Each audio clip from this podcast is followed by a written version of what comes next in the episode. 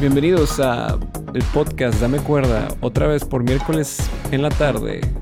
Soy Gustavo Cortés y vuelvo a estar con ustedes en este día tan maravilloso en la virtualidad de la nueva pandemia.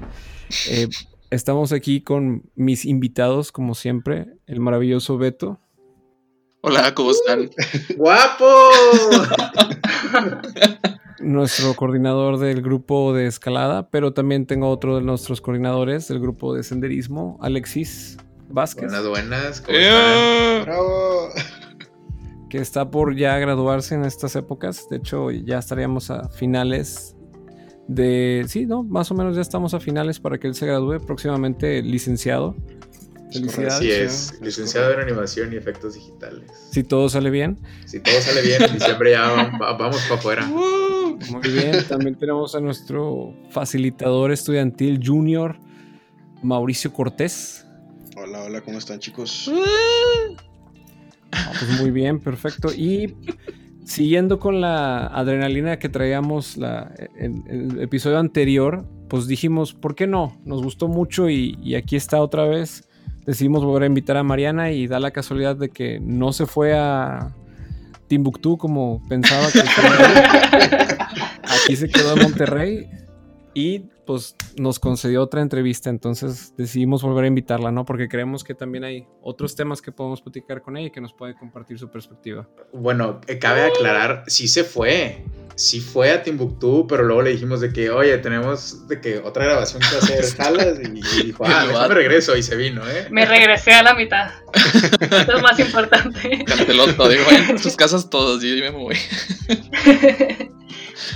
no, gracias por invitarme otra vez. Estoy muy feliz de estar aquí. Todo lo que les pueda compartir, yo encantada. Perfecto. Y pues, bien, a ver. vamos a hablar hoy?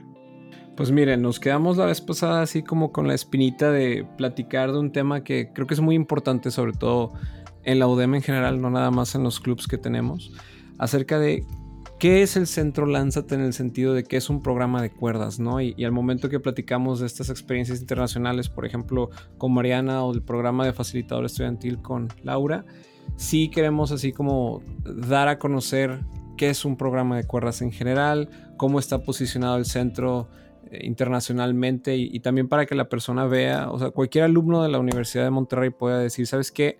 No, nunca he escuchado Lánzate, ni siquiera sé dónde queda y por qué me debería importar. Bueno, pues vamos a ver si los podemos convencer de que se den la vuelta para que vean qué es el centro o cuando vayan a participar a una de las actividades que son obligatorias muchas veces vean al centro desde otra perspectiva y no es nada más como que este lugar que tiene como instalaciones de madera y se ve así como que medio raro arriba de la prepa y olvidado en todo el campus, ¿no?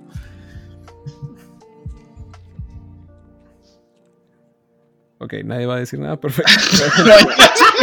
tipo de no puedo hablar de la nada que. No sé si hubiera una pregunta. Está bien, no se preocupen, no se preocupen. Bueno, entonces, Mariana, te quería preguntar. ¿Qué es un programa de cuerdas? Sobre todo que ya nos platicaste la vez pasada que tuviste todo este recorrido dentro del centro Lánzate. Entonces, para ti, ¿cómo definirías qué es un programa de cuerdas? Sí, pues creo que ya han dado alguna introducción en otros episodios, pero este, pues así tal cual, el programa de cuerdas o curso de cuerdas, eh, básicamente se usa ese término para hablar de eh, lugares o centros en los que hay instalaciones con retos, para hacer retos físicos con equipos. Creo que va a quedar más claro si me meto un poquito al como de dónde sale ese término. Sí, adelante, adelante. Por allá de las guerras mundiales, más o menos, en Alemania, em, llega a haber una situación en la que estaban pues en los barcos de guerra y se morían muchísimo los jóvenes y veían que los que sobrevivían eran la gente que ya tenía muchísima experiencia, ¿no? Entonces, buscando entrenar a esas nuevas generaciones de marineros para que no se perdieran tantas vidas en la guerra, se buscaron a un educador que se llamaba Kurt Hahn y él diseñó unas estructuras que se armaron en tierra, pero simulando los mástiles y las cuerdas de los barcos. Entonces toda la estructura estaba armada con cuerdas porque era un entrenamiento tal cual para que aprendan a moverse en esas cuerdas cuando ya estén en el mar. Entonces de ahí viene el término, se quedó ya como ropes course Y después vieron que no solo sería para eso y que sería para desarrollar muchas otras habilidades que al rato hablaremos. Pero de ahí viene ese concepto. Actualmente se usa también el término de centro de retos, a veces como para hacerlo un poco menos confuso, de no es solamente trabajar con cuerdas o aprender a hacer nudos o pues, cosas que a veces la gente se imagina cuando oye esto, sino que son instalaciones físicas que sirven para desarrollar habilidades, por lo general, de trabajo en equipo. Ok, sí, de hecho habíamos platicado un poquito de qué es lo que hace el centro Lánzate, pero nunca habíamos entrado como en el antecedente o este pequeña fragmento de historia que a veces en el facilitador estudiantil lo, llegan a comentar. No tan profundo, pero no, no, me conocía la parte de la relación entre el barco de la Segunda Guerra Mundial, los mástiles versus... Y por eso ya ahorita el Discovery cobra ya un, otro sentido, ¿no? Muy distinto también. Entonces está, está interesante, está interesante. Oye, y te quería preguntar, ¿alguna vez ha sido algún centro similar que de Lánzate tanto aquí en, en Monterrey o en México o, o, hasta en Estados Unidos, otro lugar?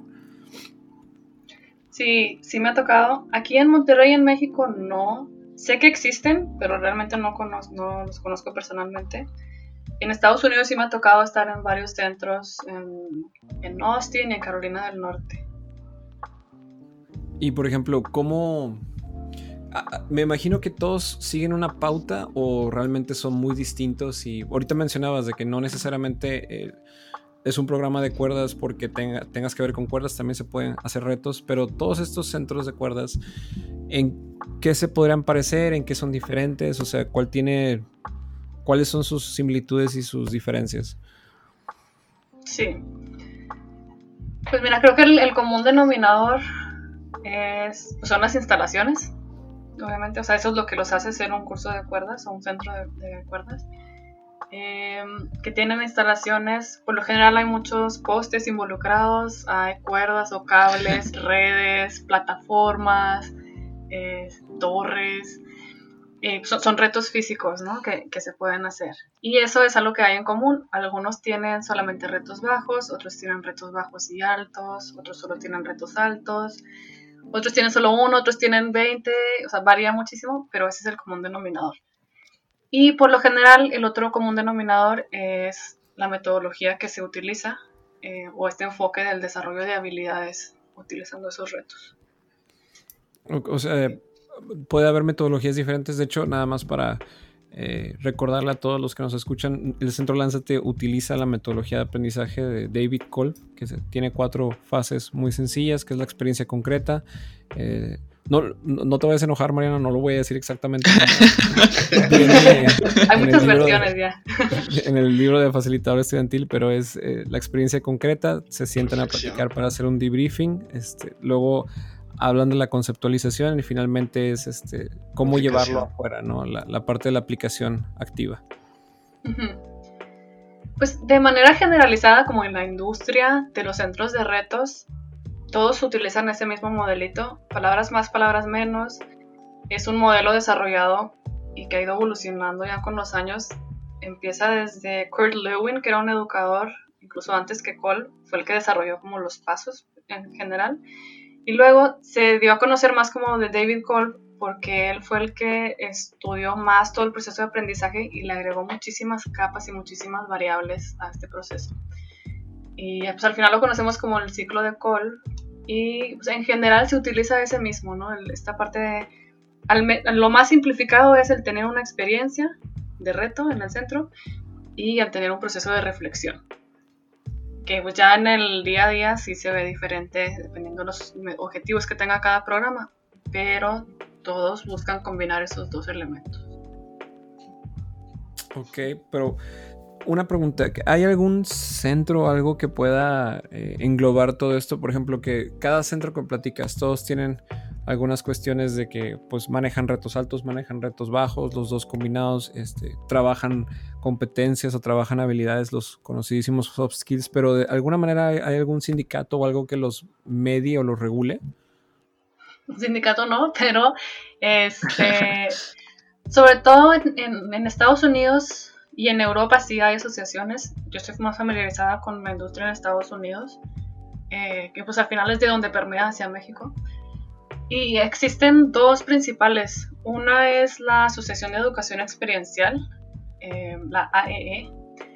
Y ellos pues, son una asociación, son un organismo, eh, empezó nacional en Estados Unidos y ya ahora es internacional. Es, el referente para todos los procesos de educación experiencial. Ahí no solo entran centros de retos, pero sí todos los que utilizan esta metodología del aprendizaje experiencial, del ciclo de juego que mencionábamos, y hay quienes lo aplican para programas recreativos, hay quienes lo aplican para programas educativos como nosotros en Lánzate, y hay quienes lo usan incluso para procesos terapéuticos, eh, psicológicos, o sea, para muchísimas cosas.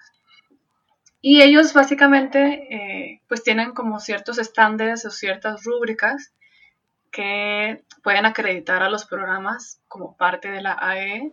Significa que cumples con pues, con estas metodologías, con los procesos, digamos, estandarizados de la industria.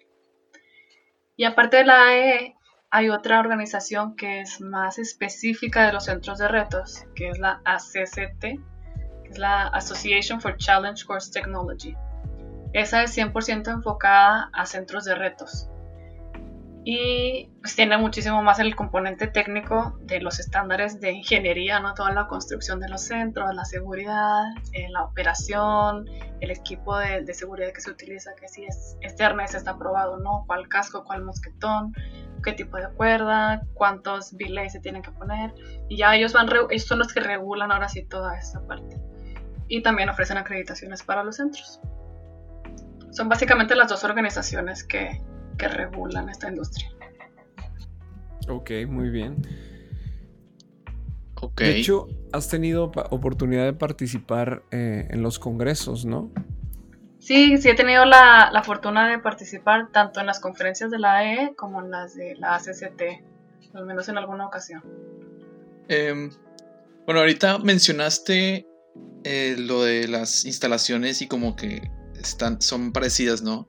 Pero ya ahora sí, como hablando un poquito más concreto de las instalaciones de Lánzate con otros centros que tú has estado, ¿cómo ves esta, como, esta comparación? Uy, pues ahí a mí me encanta presumir a Lánzate. La verdad es que sigue siendo mi favorito. y no es porque ahí crecí, pero me ha tocado estar en otros lugares, pues en, en, Estados Unidos. Y la verdad es que siempre digo que Lánzate no les pide nada. ¿Y por qué lo digo? Em, creo que la calidad que se maneja, tanto en cuando se construyó el centro y el mantenimiento que se le da, los estándares de seguridad súper apegados a la ACCT, cada, creo que es cada dos o cada tres años, si no me equivoco, se hace una inspección, vienen de Estados Unidos las personas que lo construyeron, hacen una inspección y se vuelve a probar como que sí está cumpliendo con los estándares. Y junto con eso también está la parte de capacitación, pero al rato me meto ahí porque me preguntaron sobre las instalaciones. Realmente, la verdad es que Lanzate está genial porque tiene una combinación muy padre de retos bajos y retos altos, eh, bastante diversos. Así como está, voy a empezar a mencionar algunos, a lo mejor hay gente que no está familiarizada, pero está la, la plataforma, la pared, que son elementos bien comunes que sí hay en muchos retos pero también tenemos, por ejemplo, el Discovery, que ese en Latinoamérica es único todavía. en Estados Unidos, en Estados Unidos creo que no sé si haya cambiado el número en los últimos años, pero creo que máximo hay unos entre 3 y 5 con ese modelo de construcción. Este, entonces la verdad es que sí, sí es algo único. Y la combinación del Discovery con todos los otros retos que hay en Lánzate, no se diga. Este, pues me ha tocado ver centros que son muchísimo más grandes, o sea, tienen el canopy con tirolesas entre los árboles, etc. Y hay otros muy pequeños, muy sencillos, que a lo mejor tienen solamente unos tres retos de altura y ya, que no tienen eh, retos bajos ni nada. Eh, y creo que la, combinación, la, la, diversidad que tiene Lanza te da oportunidad para procesos de aprendizaje muy padres y muy específicos con objetivos bien diversos. Este, me tocó estar en Austin, creo que fue la primera vez que, tuve la oportunidad de yo directamente comparar el centro Lánzate con otro lugar. Y pues fue yendo justamente a una conferencia de la ACCT y pues yo iba con esta expectativa de, oye, vamos a ver cómo le hacen los buenos. Este, vamos a Estados Unidos a aprender y a ver qué más nos copiamos y cómo mejoramos. Y la verdad es que salí al revés. Llegué al lugar y yo, que, ah, pues mira, está muy padre, pero está más pequeño, tiene menos retos que nosotros. Pero bueno, vamos a ver cómo le hacen. Y ya a la hora de participar en algunos de los retos, pues claro que está padre hacer algo distinto, que no es el que tienes todos los días en Lánzate. Pero salimos de ahí y platicábamos justo, pudimos llevar a algunos estudiantes en esa ocasión y ellos mismos decían, oye, pues es que nuestro centro está muchísimo más padre que este que venimos a visitar acá, ¿no? Eh, y la verdad, pues es muy padre para la autoestima y el orgullo de Lánzate es mío, ¿verdad? Eh, pero también para que sepan que es algo único y es algo súper valioso que tenemos aquí. O sea, el poder ir a un programa ahí, no, no cualquiera tiene esa oportunidad, ¿no? De la calidad que se maneja. Yo nada más quería agregar, digo, lo podemos poner en otro momento, pero quería agregar que como centro tenemos una inspección del equipo Lánzate, que estamos capacitados hasta cierto punto a revisar todas las instalaciones del centro cada seis meses y por parte de nuestro proveedor americano, él viene anualmente eh, también si las cuestiones como la pandemia lo evitan, ¿verdad? Pero la idea es de que en teoría tiene que venir una vez al año a revisar las instalaciones y de ahí sacan las reparaciones que se hacen en el centro. Pero esto es continuo. Eh, oye, Mariana, te iba a preguntar.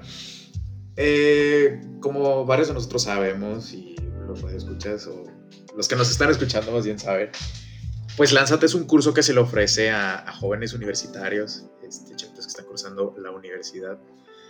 Pero en los demás cursos de cuerdas, en los demás centros que has visto, eh, las, eh, los facilitadores o a la gente que se le está capacitando, eh, ¿también es gente universitaria o es gente que ya salió de universidad? ¿Cuál es el rango de edad de esos facilitadores a los que se les está entrenando? Y, y, tienen que tener cierta preparación para poder entrar en estos en estos centros?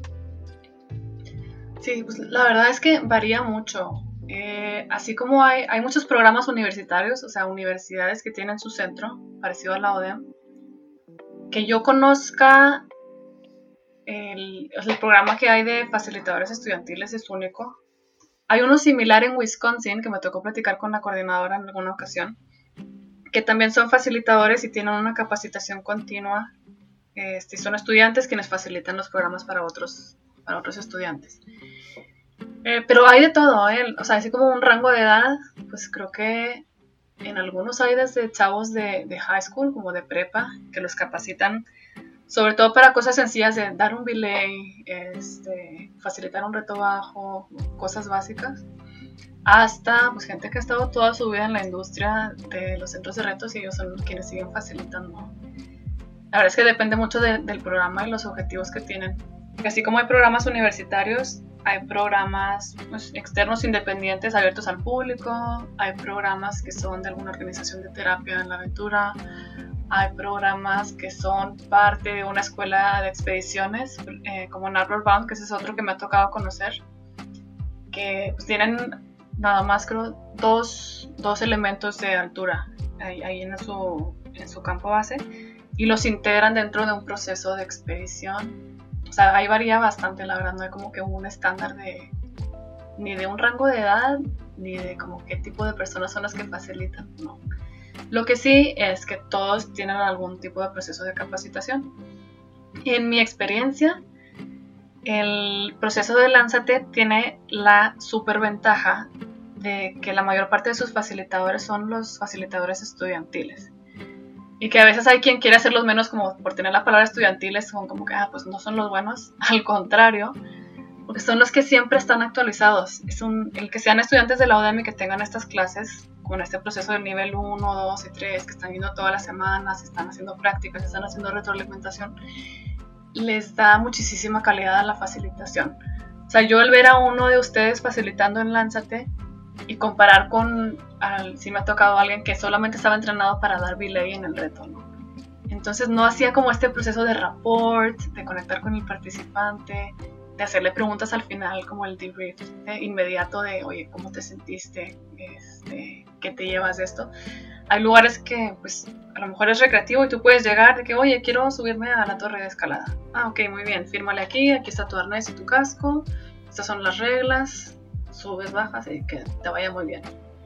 Y la verdad es que se pierden toda la riqueza del proceso que hay en Lánzate, que creo que en Lánzate hay una facilitación todo el tiempo, ni siquiera tienes que sentarte a hacer un debrief para estar haciendo este proceso de hacer que la gente reflexione, que se me hace a mí algo muy padre. Sí, de hecho creo que en el capítulo que estábamos hablando con esta Laura, que es la actual maestra, eh, nos comentaba que algo muy padre es como que siempre se le da la, facilidad y la oportunidad a los estudiantes de empezar a facilitar desde muy temprano, ¿no? Como que, que no es necesario llegar a cierto nivel a facilitar, sino como que obviamente hay un proceso, no es como que llega así, órale, luego, luego el primer día, pero dice, lo que nos mencionaba era como que es que hay muchos lugares en donde no se les da esta oportunidad.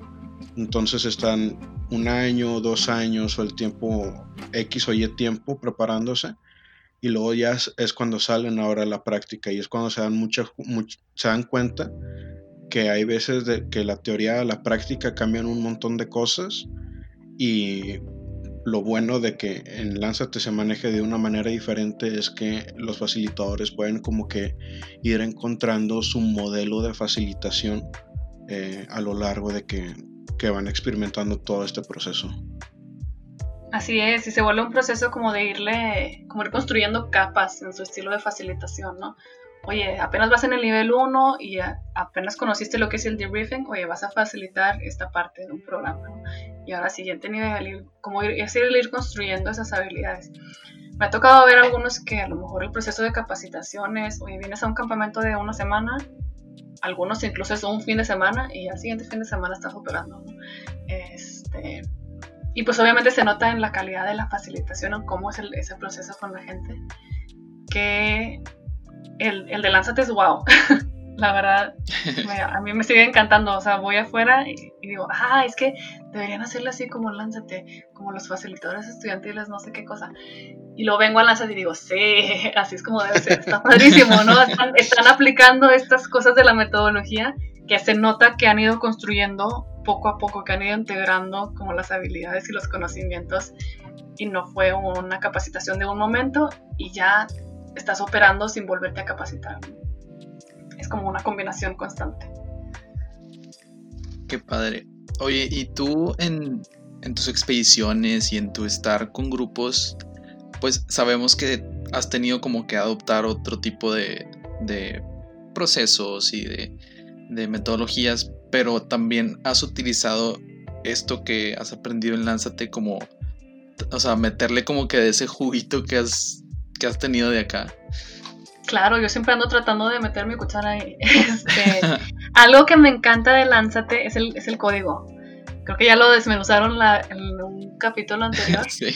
Este, que nos pusieron examen y todo. Sí. Pero la verdad es que sí, pasaron. Este, ese código para mí resume todo lo que es esencial en un proceso de estos.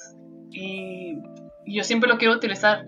Pues no, no, me lo quiero plagiar, pero ahí ando viendo la manera de meter esos mismos elementos en el proceso. Porque son todas las claves. Y creo que eso es parte también de mucho del éxito de los programas de Lánzate. Que no importa si vienes a un programa de dos horas, cuatro horas, ocho horas, dos días, campamentos, etc. Siempre se vive de acuerdo a ese código y deja muy claras las expectativas, deja muy claro el marco sobre el cual estamos trabajando y nos permite enfocarnos en los retos, en la reflexión, en el proceso de aprendizaje. Y hay quienes no tienen esa parte. Es, una de las cosas que más trato de meter cuando he estado en otros lugares. Que, ay, es que falta decirles que el reto es por elección, ¿no? Que ellos van a decidir. O falta decirles que se mantengan en la zona de reto. Y pues sí es un lenguaje, pero también es una, es una estructura simplemente de cómo funciona el cerebro humano en un proceso de aprendizaje. Y es algo muy, muy, muy padre que tienen. Qué padre, qué padre que todavía utilizas todo lo que has aprendido acá y como que combinas todo, ¿no? Eh, oye, en cuanto pues a la seguridad, tú que pues ya también has, tenido estas dos experiencias, ¿cómo, es? ¿Cómo estamos en ese ámbito? en la seguridad también brillamos, ¿eh? ¿En serio? ¿Qué tan actualizados estamos? Creo, creo que... también lo estamos haciendo, ¿no? Sí. Eh, la verdad es que se hace súper bien la parte de seguridad en Lánzate. En ese no es como tan grande la diferencia, creo que es una de las partes que está más estandarizada a nivel industria, por lo mismo que pues, es la seguridad de la gente. Claro, sí. Y pues al final todas las organizaciones, todos los centros de retos, pues tienen, eh, tienen algún seguro, tienen partes legales, ¿no? Y pues hay esa exigencia de ofrecer la seguridad. Obviamente hay variaciones ya en la práctica, pero, o sea, desde eh, la parte de las inspecciones periódicas del centro, la inspección del equipo cada programa que se hace, checar las instalaciones cada vez que se van a usar, cada seis meses como equipo ir a revisar, cada año que vengan a inspeccionar.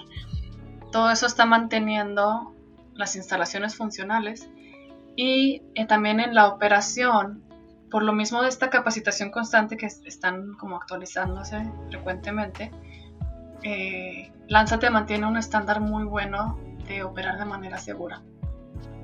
Y pues sí, eso digamos que está un poco más en el nivel con toda la industria por, por esta parte legal y de seguros, pero igual sigue sin pedirle nada a, a otros programas, ¿no? Creo que algo, algo, que a mí me encanta, me encantaba presumir cuando estaba ahí de tiempo completo y lo sigo diciendo cuando platico de Lánzate, es las estadísticas de accidentes. O sea, en Lánzate nunca ha habido una fatalidad y nunca ha habido un accidente grave en los retos de altura las veces que se ha llegado a ver algún accidente y que termina alguien en un hospital han sido en cuestiones de un traslado de un reto a otro, se emocionó y saltó en un escalón y se torció el pie.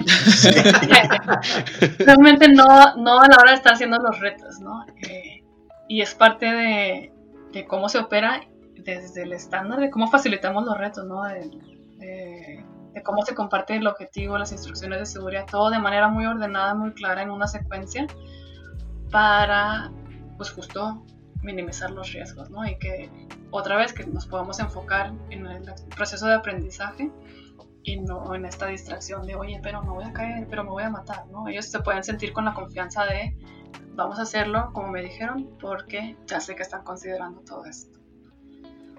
Sí, no cabe duda que una parte muy grande de la filosofía de, de Lanzate, de Lanzate perdón, es el estar cuidando la integridad de las personas. Digo, ya se ha hablado de esto en muchos capítulos anteriores, digo que se lleva como que varios protocolos cuando hay salidas con los clubes de de hiking, de escalada, eh, con los programas de retos altos, con los retos bajos.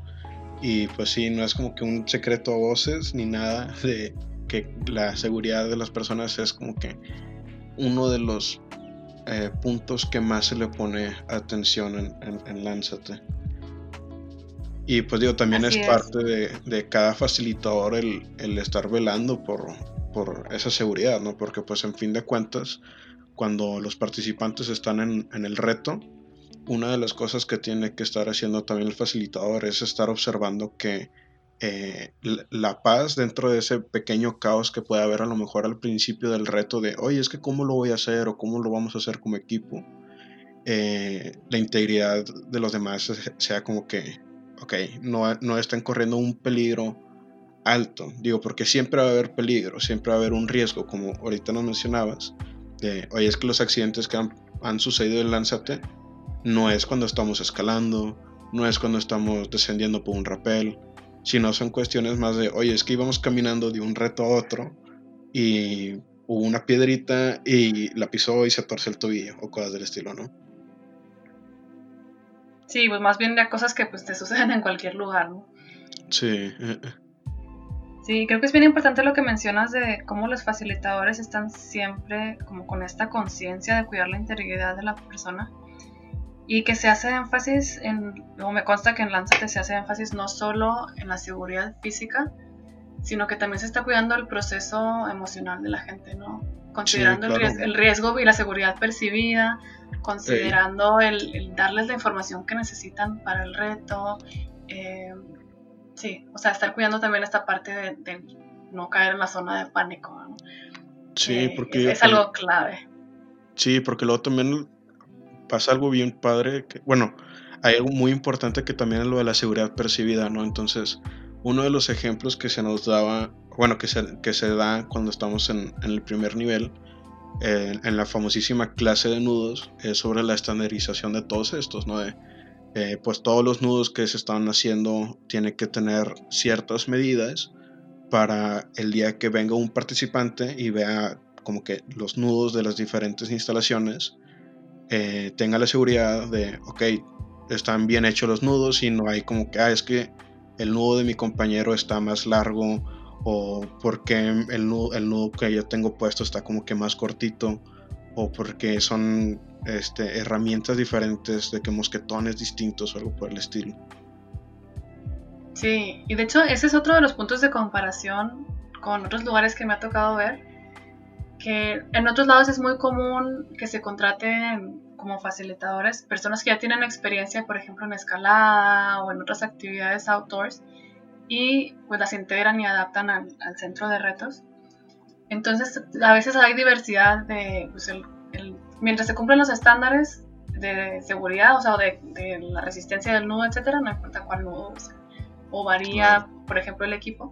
Y eso es algo que Lanza te cuida mucho de, oye, no importa qué persona de Lanza te seas, si vas a hacer un nudo 8 doble, por mencionar uno, no importa quién lo hizo, se va a ver igual. Este, y justo eso es intencionado, es, cuidando esa parte de, oye, no distraer al participante con, oye, ¿cuál es el que está mal hecho de estos dos? Sino, oye, pues, todo está parejo, ¿no? Todo está bien. Sí, exactamente. ¿Y a ti te ha tocado eh, en todos tus años de experiencia tratar con un con un, con un accidente o algo por el estilo, ya sea en Lánzate o en alguna otra organización? Gracias a Dios no. Sí ha habido lo que le llaman near misses, como que pudo haber salido bastante mal, pero pues no llegó a, accidente. Em, y pues por lo general es por error humano, de alguna distracción em, o un participante que entra en pánico y empieza a mover cosas que no debería estar tocando y como saca de control la situación. Gracias a Dios me ha tocado que los facilitadores han respondido muy bien y logran como recuperar el control, este, impedir que se desconecte a lo que no debería desconectarse, etc. Em, y pues sí, no, realmente no me, no me ha tocado que llegue a mayores, gracias a Dios. Y creo que una parte clave de eso viene desde la capacitación y de la conciencia que traen los facilitadores del no solo esto se hace así y te callas y así lo haces, sino que la capacitación en Lánzate es muy, esto se hace así por esta razón, ¿no? Esto es lo que hay detrás, esta es la intención existen estas otras opciones, pero escogimos esta por este motivo. Entonces ya no es algo mecánico de, oye, yo como facilitador, si me cambias la variable ya no voy a saber qué hacer, sino que pueden tomar decisiones, porque saben lo que hay detrás o para qué sirve ese nudo, ese mosquetón, ese elemento, y eso ayuda mucho a prevenir ese tipo de accidentes. Oye Mariana, ¿y qué tanto difiere el protocolo de Lánzate respecto a la seguridad o el cómo se manejan las cosas. O sea, vaya, me refiero, por ejemplo, eh, en cierto episodio del pod, de un podcast eh, mencionamos que tuvimos un accidente. No un accidente, tuvimos una situación en, el Discovery donde una chica se sentía mal y, bueno, pues el protocolo es que uno de los participantes siempre tiene que cargar con una mochila de rescate, eh, hacer cuerda de escalada, bajar al participante, llamar a seguridad ODEM para checar que todo esté bien y bueno, en este caso pues se llevaron a la chica al centro pues para tratarla, ¿no?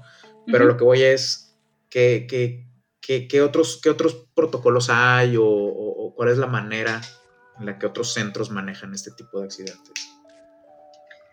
Creo que es bastante similar. Ahí lo que va, lo que varía mucho, o lo que va a como determinar el proceso que se sigue, pues tiene mucho que ver con las instalaciones y con el, el nivel de capacitación de la persona que está operando. Entonces, em, si por ejemplo es un reto en el que solamente hay un acceso y puede haber varias personas arriba, eh, pues cambia el protocolo, ¿no? Por lo general, siempre hay alguien que tiene una mochila de rescate y está en un punto medio en el que puede moverse hacia donde haya sucedido el accidente. Em, casi siempre en los centros que me ha tocado, los elementos altos no son como el Discovery, que puedes tener hasta 20, 30 personas arriba al mismo tiempo, con muchos facilitadores.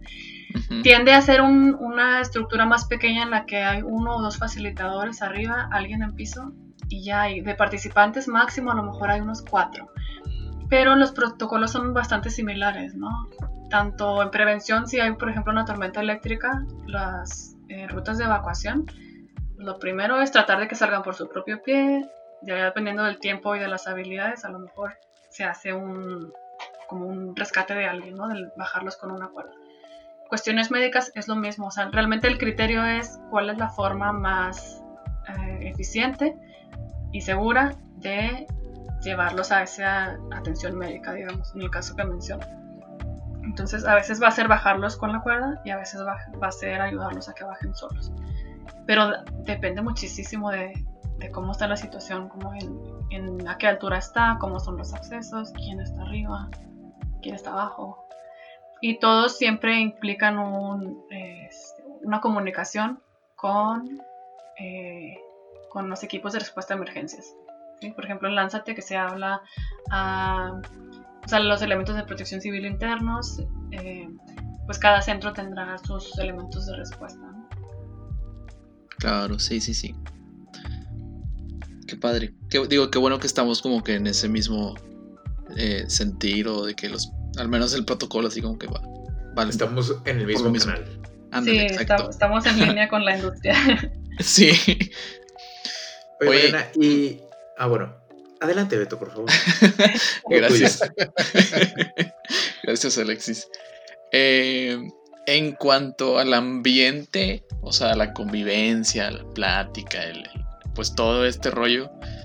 ¿Cómo te has sentido tú ya que has visitado otro tipos de centros y así? Comparados con Lánzate. Ay, es que ahí estoy bien sesgada.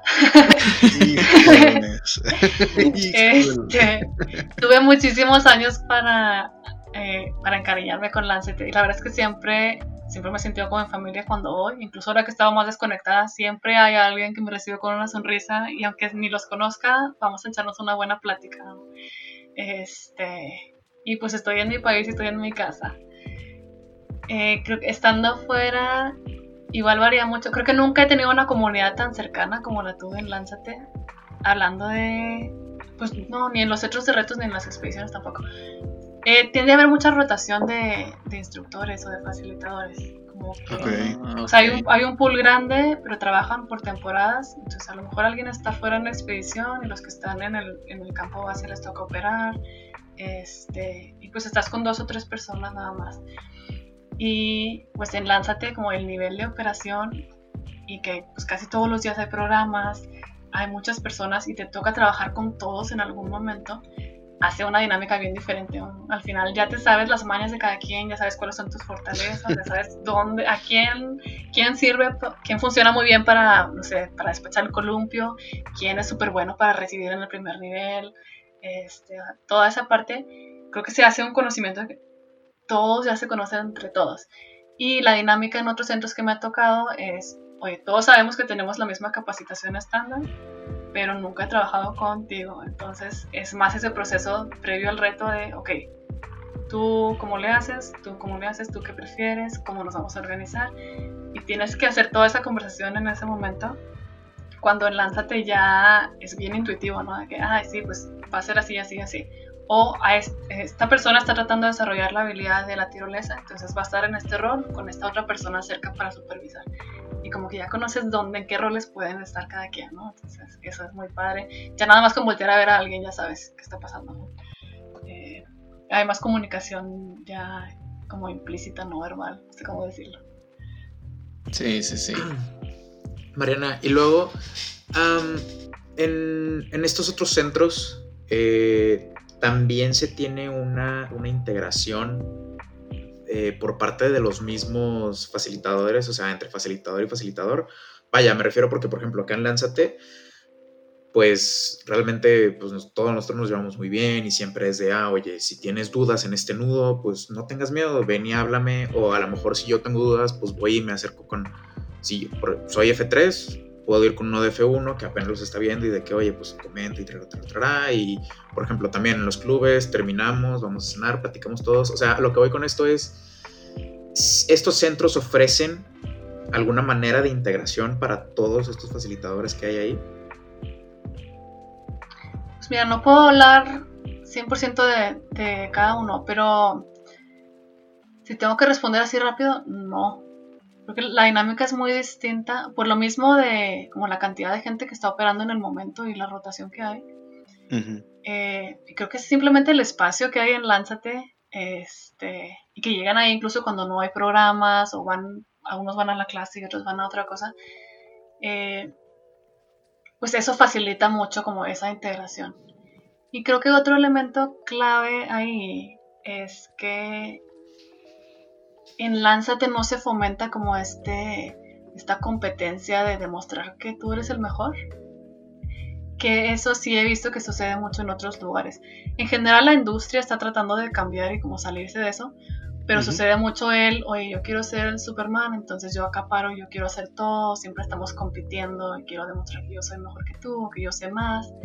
Y entonces si no sé, no quiero preguntar porque van a decir que yo no sé. Entonces esa parte se hace como medio tóxica y es algo que nunca me ha tocado ver en Lánzate y que me encanta de Lánzate.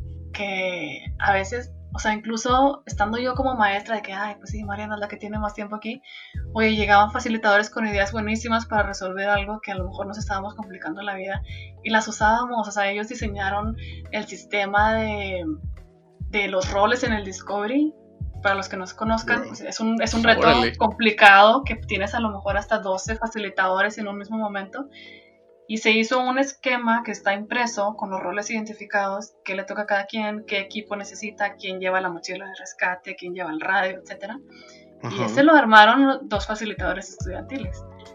Y obviamente ya luego eh, rebotándolo con nosotros, pero sale de la misma comunidad. O sea, no hay jerarquías como que hay. Este, si eres nuevo no puedes opinar, al contrario, o sea, todos estamos siempre como en esta actitud de aprendizaje, que le da eso le da muchísima riqueza al equipo. Ya, digo, eh, mi pregunta más que nada salió porque siento yo, al menos en lo personal, que me siento un poco más motivado o me siento mejor al momento de yo estar facilitando, al momento de estar ayudando, a lo mejor eh, trabajando, si así lo quieres ver, si me estoy llevando bien con el, con el grupo en el, con el que lo estoy haciendo, ¿no? O sea, si estoy tal vez en la torre de escalada dando belay, pues si no conozco a nadie y si pues estoy, o sea, no platico con nadie más y todo eso, o sea, no tengo buena relación o, buena química con, la demás raza que, es, que me está, eh, que está haciendo lo mismo que yo, pues digo, a final de cuentas sí estoy haciendo mi trabajo, pero no siento que no estaría motivado a, seguir haciéndolo o, llevándolo a cabo, ¿no? Y siento que esto va de la mano también con eh, qué tan bien estoy haciendo las cosas o bueno, la calidad con la que estoy haciendo yo las cosas.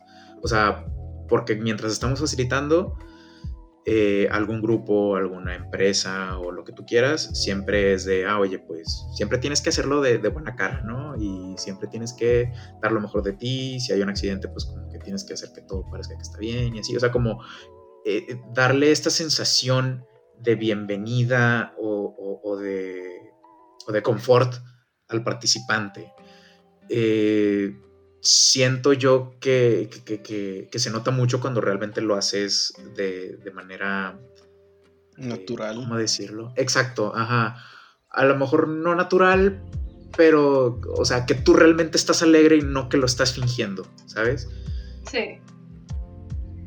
Pues sí, y ahí realmente no puedo hablar por todos, o sea, yo no he estado tanto tiempo en, en los lugares como para conocer cómo es la comunidad. Eh, pero sí es una mega ventaja que en Lánzate me consta que siempre sucede, se integran nuevas generaciones y continúa esa, esa dinámica, pues, fluye. Sí, de hecho creo que una, algo que propicia eso es que también estamos dentro de un ambiente este, universitario, ¿no? Entonces, pues siempre hay gente y hay gente nueva y hay gente que se queda porque le gusta y como que cada quien va aportando su granito de arena para hacer como que más cómodo el centro para las nuevas generaciones que van entrando. Digo que no necesariamente tienes que ser de primer semestre para meterte a primer nivel, sino yo me metí a primer me metí a F1 cuando estaba en cuarto quinto semestre, entonces sí fue como que, oye, pues no, no, pasa nada, ¿no? Y cuando llegué, en ningún, en ningún momento sentí así como que, ay, como estoy en una oficina y toda la gente está trabajando y no puedo opinar y no puedo hablar con nadie, sino como que todos tenían como que esa actitud de, oye, pues claro, podemos platicar de lo que sea y de que, pues sí, pone que estoy ocupado, pero me puedo hacer un momento para hablar contigo y resolver las inquietudes que tengas. Sí, pues eso siempre ha sido parte de, la filosofía de Lánzate, ¿no? Pues desde que yo entré ya era y lo hemos continuado y depende de cada persona que entra, ¿no? El que, el, que se continúe. Sí. Muy bien. Oye, Mariana, y en cuanto a lo, bueno, la capacitación de los instructores o de los maestros, este, que tú, digo, pues tú ya estuviste como maestra acá en Lánzate y has estado como instructora en, en, en y, y, así, este, ¿cómo, pues, ¿cómo se compara como esta capacitación? Híjole, pues es que es, bien diferente. En los centros que yo he trabajado, o sea, que he estado como instructora, es bien diferente la dinámica. Eh, en Lánzate, pues tenía siempre la ventaja de que era un, un, trabajo de tiempo completo. Entonces, en los momentos que no estaba dando una clase o que estaba facilitando un programa, pues tenía tiempo de leer libros, de pues, dialogar con mis compañeros para resolver alguna cosa que tuviéramos pendiente.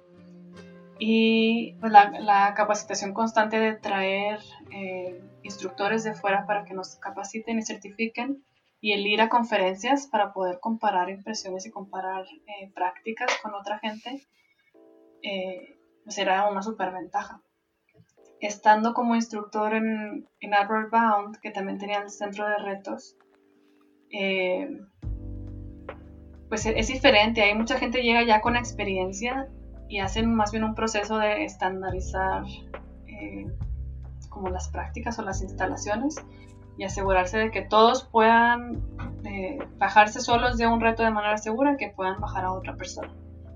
Este, es más como un checklist, demuéstrame que sí puedes hacer esto y te voy a enseñar, este es el equipo que usamos y lo usamos de esta manera.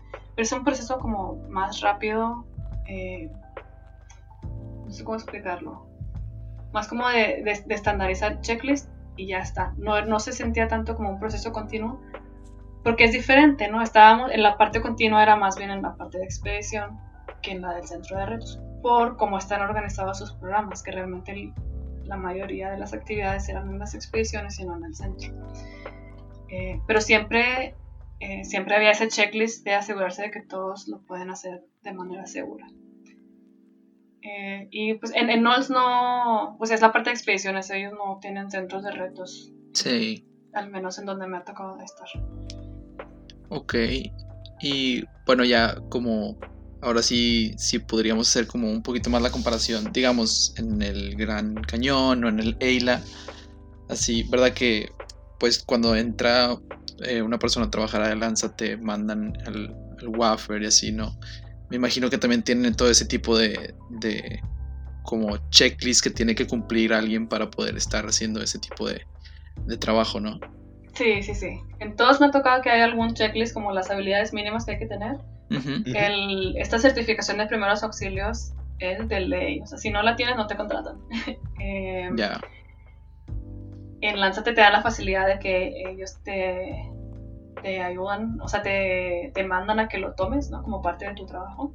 En otros lados, eh, pues tú la tienes que conseguir por tu cuenta y ya cuando la tengas vienes y te puedo contratar. Eh,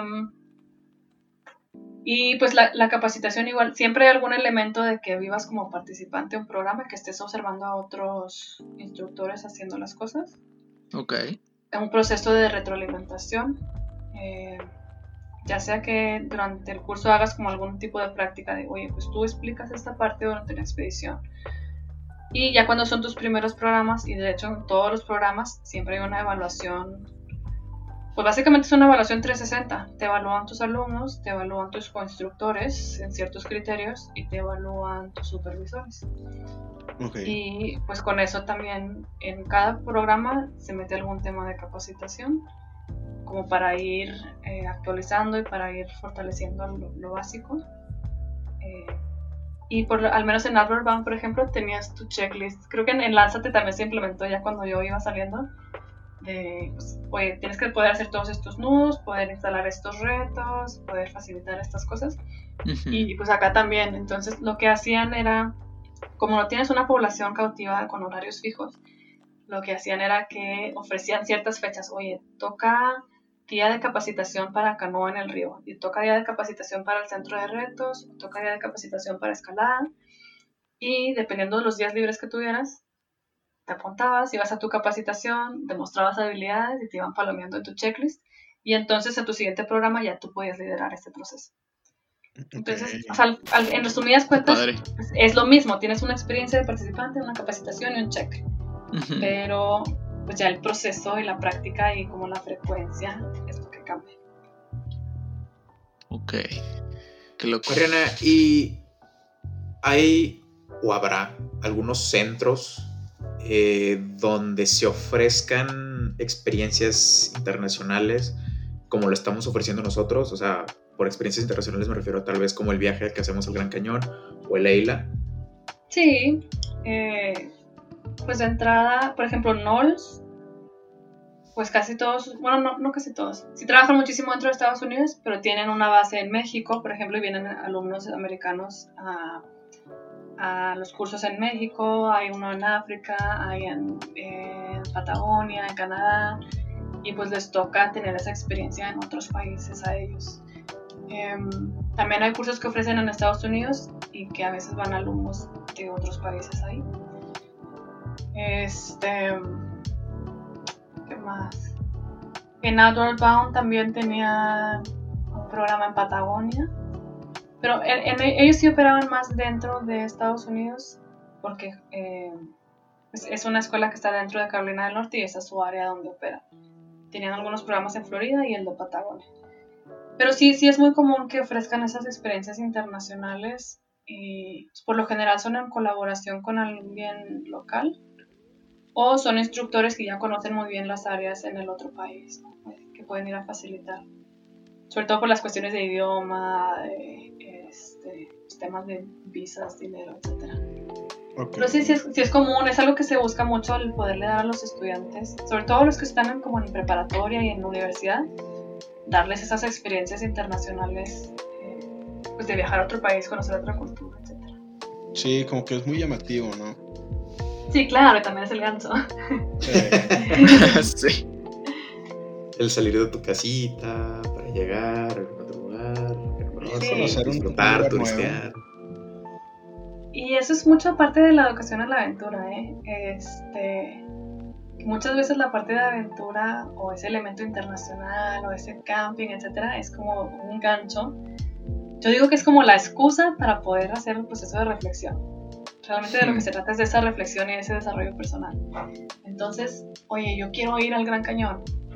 Y pues muchos así vamos, de que, ay, pues es que quiero ir a conocer este lugar, las fotos están increíbles.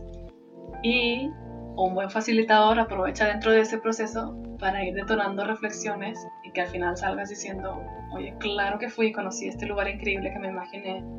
Y aparte, oye, desarrollé todas estas habilidades, conocí estas cosas sobre mí mismo, conocí a estas otras personas, etcétera, etcétera. Y ya luego puedes aplicar esas cosas cuando vuelvas a tu día a día, que pues es de lo que se trata. Ya, porque por ejemplo, cuando yo fui al Gran Cañón, digo, como lo comenté alguna vez, yo la neta no sabía qué, qué esperar al respecto. O sea, me quedó claro que el objetivo no era de, ay, los vamos a llevar a que se tomen todas las fotos que quieran. Digo, sabía que, que, que iba a haber algo, algo, algo más, como que queríamos desarrollar algo, algo ahí dentro. Y como tú dices, a lo mejor pues también viene lo que es, eh, ¿qué puedo aprender yo como guía? o, bueno, en este caso, como, como, participante que yo pueda aplicar para mi vida diaria y también pues las relaciones que haces con la, con la demás gente, ¿no? Exacto. Y a veces vas a aplicar las partes técnicas y a veces vas a aplicar el hecho de que te diste cuenta que sí podías hablar en público. O no sé, o sea, los ejemplos hay de todo. Yo. siempre, pero siempre hay algo que se aplica. Oye, Mariana, y bueno, como ya para, concluir, eh, más o menos, ¿cómo, cómo podrías resumir eh, o juntar toda esta información sobre qué es lo que nos están ofreciendo estos cursos de cuerdas o estos centros eh, que, bueno, trabajan sobre la educación experiencial? Mm. Ok, voy a hacer mi mejor esfuerzo por resumirlo. hablamos, de muchas cosas. Literal. Este... Un ensayo de una cuartilla, por favor. sí, ahí les voy, a, agarro aire. Este... No, mira, creo que em, pues iniciamos un poco con esto. Creo que la, la parte clave es el que pues todos estos programas buscan el desarrollar alguna habilidad. Si tienes la oportunidad de vivir un programa de aprendizaje experiencial, de aprendizaje en la aventura, aquí o en otro lado, ve. Y si tienes la oportunidad de ir Lánzate, ni lo pienses. Este, hay, a veces, eh, a veces a lo mejor te va a tocar ir como un, oye, es algo obligatorio porque de la clase me dijeron que tengo que ir, no, si no, repruebo. Que para mí se me hace lo peor que se puede hacer. Pero también ahí vas a poder sacar algo, ¿no? Entonces, algo que siempre les decía yo a los participantes en el encuadre, y creo que sirve para resumir la, la idea que queríamos compartir, es que no importa qué tan padre, qué tan bien hecho, qué tan seguro, qué tan bien facilitado esté el programa, si tú como participante vas con una actitud eh, de no aprender, no vas a aprender. Si vas con una actitud de esto es lo peor que existe, te la vas a pasar bien mal. Y si vas con una actitud de vamos a ver qué logramos sacar o qué logro aprender, vas a aprender un millón de veces más de lo que pensaste. Este, de lo que se trata es que te des esa oportunidad de, de salirte de la rutina, de reflexionar y de traerte algo que pueda cambiar tu rutina diaria, ¿no? que, que, cambies el cómo haces alguna cosa, el cómo piensas sobre alguna cosa. Este, creo que eso es lo más valioso que, que se ofrece en estos programas. Y puede ser desde un programa de dos horas solo con retos bajos, que a veces para mí son de los que más he logrado sacar reflexiones. O puede que sea una expedición en el Gran Cañón o en Costa Rica o en cualquier otro lado. Pero creo que esa actitud con la que vaya este, como participante va a ser clave. Y pues no puedo dejar de echarle porras y presumir Lánzate, pero la verdad es que si tienen la oportunidad eh, aprovechenlo. La verdad es que es un programa muy, muy bien armado, muy bien pensado. Hubo mucha investigación detrás del diseño y la, como la planeación de Lánzate. Y no se queda atrás de otros programas internacionales, al contrario, les lleva ventaja a, este, a muchos, porque nunca hemos dejado que se pierda ese enfoque en el participante y en el aprendizaje que se va a sacar pues ya no sé si lo resumí, pero para mí creo que esa es la idea como principal. No, creo que, no, hombre, está creo que está bien. bastante bien. Ajá, creo sí. Que está muy completa. Muy Ustedes también tienen experiencia y la pueden completar ahí. A ver, complétenle. No, pues la verdad, digo, ya con todo lo que nos dices y todo lo que nos compartes de toda tu experiencia, pues qué padre, ¿no? Qué padre que nos podamos nosotros también ya hacer la idea y creérnosla de que estamos en un lugar bien parados y que, estamos muy bien, o sea, tenemos un muy buen nivel que podemos eh, pues seguirlo mejorando y, hacer cosas muy padres. Sí, y aparte como hemos estado mencionando también durante muchos programas, es que eh, todo el conocimiento que tenemos aquí que nos ofrece Lánzate, eh, no nada más nos sirve para lánzate, o sea, lo podemos usar para la vida diaria, eh, como lo había mencionado en un punto Beto también, de que, ah, bueno, pues cuando no sé qué hacer o cuando estoy de que en un punto de, duda, como que hacer un debrief o, checar conmigo mismo a ver qué puedo hacer, ¿no? O sea, todo eso tiene un, porqué, eh, todo esto se le puede dar uso y este uso pues es, más que valioso, ¿no? Y también, o sea, no nada más aprendes con lo que te enseñan en Lánzate, sino también tú al facilitar, tú al ser un facilitador, aprendes pues haciendo, pues es la educación experiencial a final de cuentas. Eh, en nuestro caso sería tal vez a lo mejor guiar grupos, facilitar retos, eh, estos casos donde también eh, de emergencia, donde sucede algún accidente, oye, pues cómo puedo reaccionar, qué es lo que tengo que hacer, qué debo hacer. Ahora, esto que acaba de pasar, ¿cómo puedo yo llevarlo a mi vida diaria en caso de que me suceda algo parecido?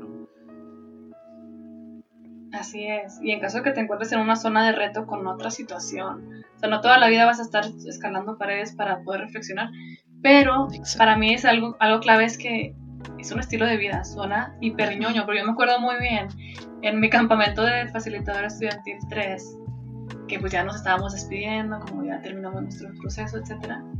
Y hablábamos justamente de esto, y hace poco, digo, yo sigo trabajando con algunos de mis compañeros de esa generación, y, constantemente vuelve a salir a colación el tema, ¿no? De cómo el haber estado en Lánzate impactó muchísimo nuestra vida, en el cómo pensamos y cómo nos acostumbramos a reflexionar y a procesar cualquier experiencia que tengamos.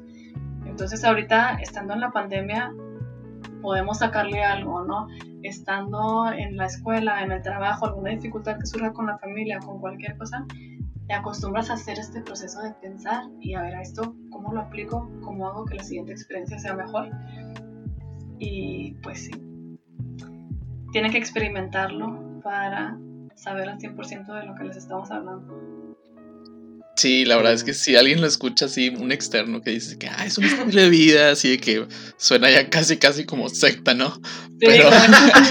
¿qué pasó? pero la verdad es que es cierto, o sea, bueno, al menos cuando yo ya me cayó el 20 de todo esto, es como que, wow, o sea, totalmente te cambia la manera de pensar, la manera en la que abordas problemas y, y después de un problema, ok, este, pues lo que le sigue, ¿no? No nada más ahí se queda, ah, superamos la eh, reto y ya, ¿no? O sea, tiene todavía un, un proceso, un hilito que le puede sacar muchísimo más.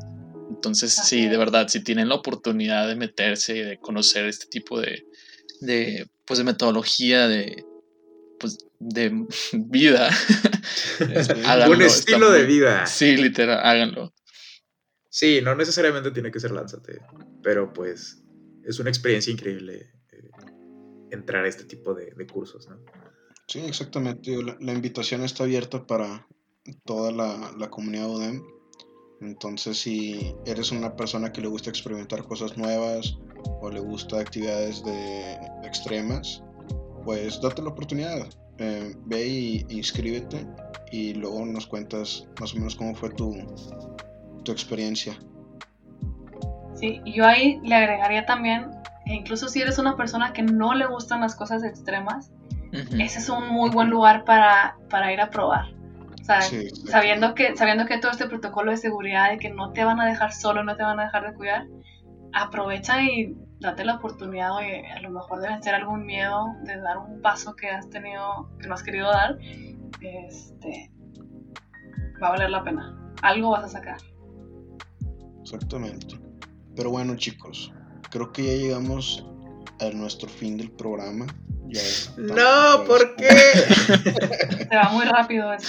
Literal. Vuela. Pero bueno, agradecer de nuevamente a Mariana que es la primera invitada que ha estado en, dos de nuestros episodios. Y todavía que se regresó de Timbuktu, ¿eh? no, gracias a ustedes. No, cabe duda que aún habiendo experimentado con muchas otras organizaciones, el cariño que, que, es el, que se forma con Lánzate sigue presente, ¿no? Por siempre. Por siempre y para siempre. Oye, Mariana, ya la, el podcast pasado ya, ya, hicimos esto, pero otra vez aquí. ¿Algún contacto o, algo en donde te podamos seguir o te podamos buscar? Eh, así también eh, para Nols también. Sí, el mío personal es en el Instagram estoy como mariana.rdz de Rodríguez.es y pues de, de NOLS, que es con nosotros, con la otra organización que trabajo actualmente, pues es arroba NOLSEDU. Y pueden buscar también el programa de Outward Bound. Este, y ellos también tienen redes así tal cual, están como Outward Bound, eh, USA creo.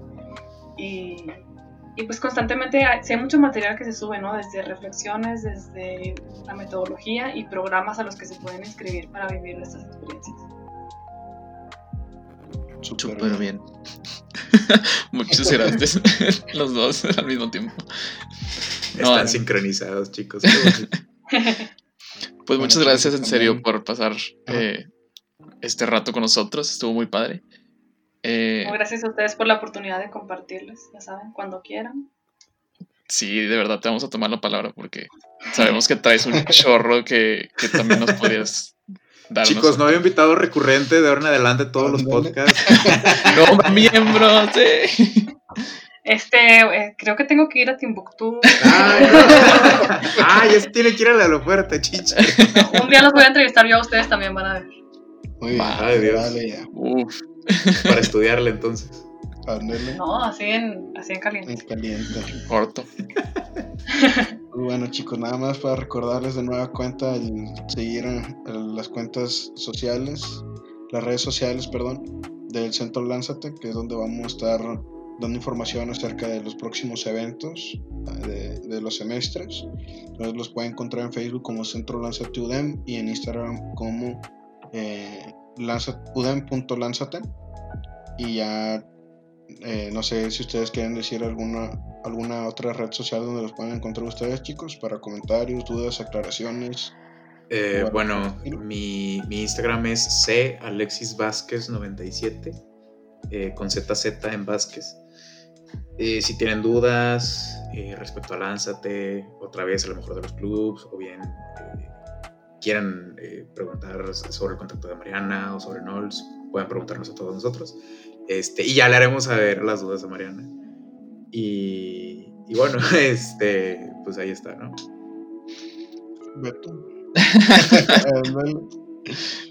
Me gusta. Eh, yo estoy como Velosano96. Y igual, cualquier duda, pregunta, es lo mismo, ¿verdad? Pero comentarios también. y, y así, pues ahí estamos. Muy bien, chicos, hemos llegado al final de nuestro podcast el día de hoy. Hasta aquí Alexis en Lánzate a Timbuktu. Hasta la próxima. No me acuerda. No me acuerda, chicos. Cuídense. Bye. Sobres.